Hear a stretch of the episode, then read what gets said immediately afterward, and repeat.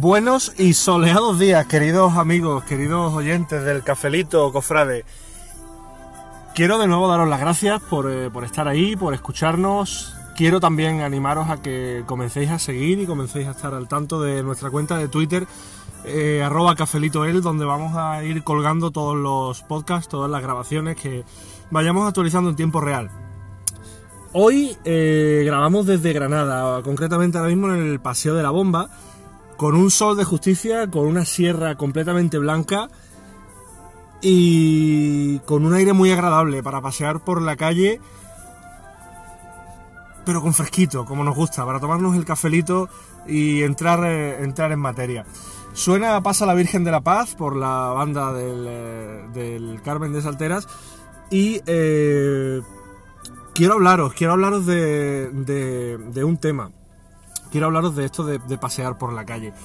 Eh, cuando yo me hice cofrade hace tantísimos años, a mí me enseñaron que cuando te pones un capirote, eh, cuando sales a la calle en Semana Santa lo haces para hacer una, estación de penitencia, ¿no? Es decir, eh, al final es un acto religioso, es un acto de fe, y sacas tus imágenes, sacas tu, tu ajuar y tu patrimonio artístico, religioso, cultural, a la calle para, para evangelizar. Realmente la Semana Santa tiene un origen y un carácter evangelizador y de visitar al Santísimo en la, en la Santa Iglesia Catedral.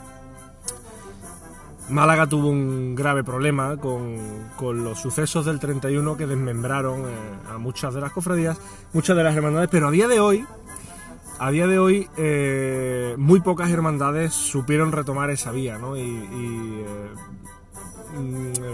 viven como un poco en, un limbo entre, entre dos aguas, ¿no?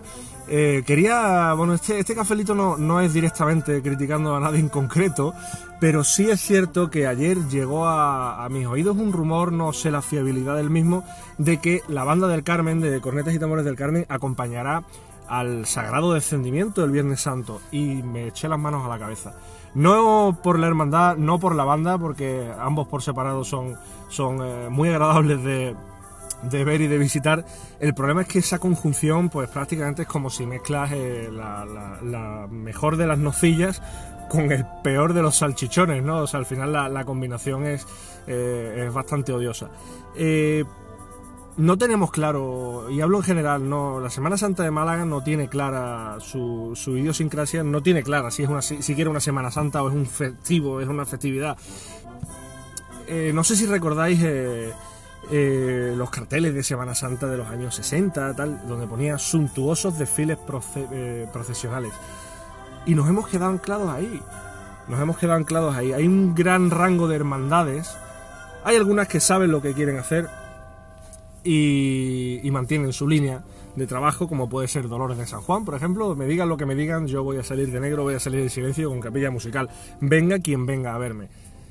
Hay otras hermandades que saben perfectamente que lo que les gusta es el, ambiente festivo en la calle, con los tronos en la calle, pero hay un limbo de hermandades muy grande, entre las que se encuentra el descendimiento, desgraciadamente, con las cuales no puedes contar ni para una ni para otra. Es decir, a mí que personalmente yo me gusta el, toque y el sabor eh, místico del Viernes Santo, pues me, quedo en Dolores de San Juan y el resto pues, pues ya me puedo ir, ¿no? Porque no, el resto no cumplen con, con, ese requisito para mí indispensable en un día de luto como el Viernes Santo. Y así ocurren todos los días, hermandades sin un sello claro, sin una línea de trabajo clara, que mezclan momentos de, sobriedad con, con, momentos de, de, festividad, hermandades que ni siquiera se plantean el acercarse a la catedral para hacer estación de penitencia y al final la Semana Santa de Málaga se establece pues en una festividad donde hay cinco hermandades a las que vamos a llamar eh, eh, rancias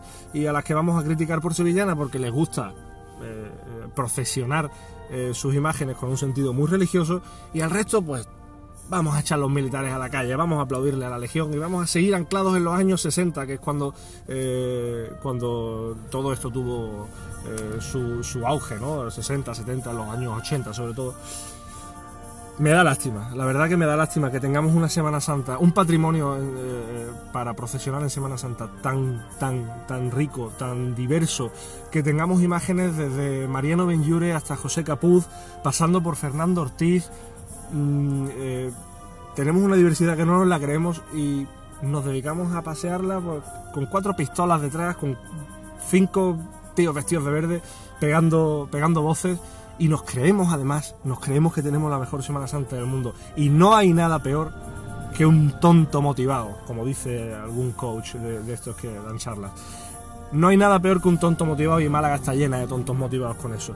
Málaga está llena de tontos motivados que el lunes santo ven eh, a su Cristo eh, coronado de espinas con la gente cantando el Gaudeamus y Gitur y se creen que eso es la panacea y se creen que esa es la mejor Semana Santa del mundo. Oiga, dista mucho eso de ser la mejor Semana Santa del mundo. Entre otras cosas porque ese no es el concepto de Semana Santa, eso es el concepto de romería.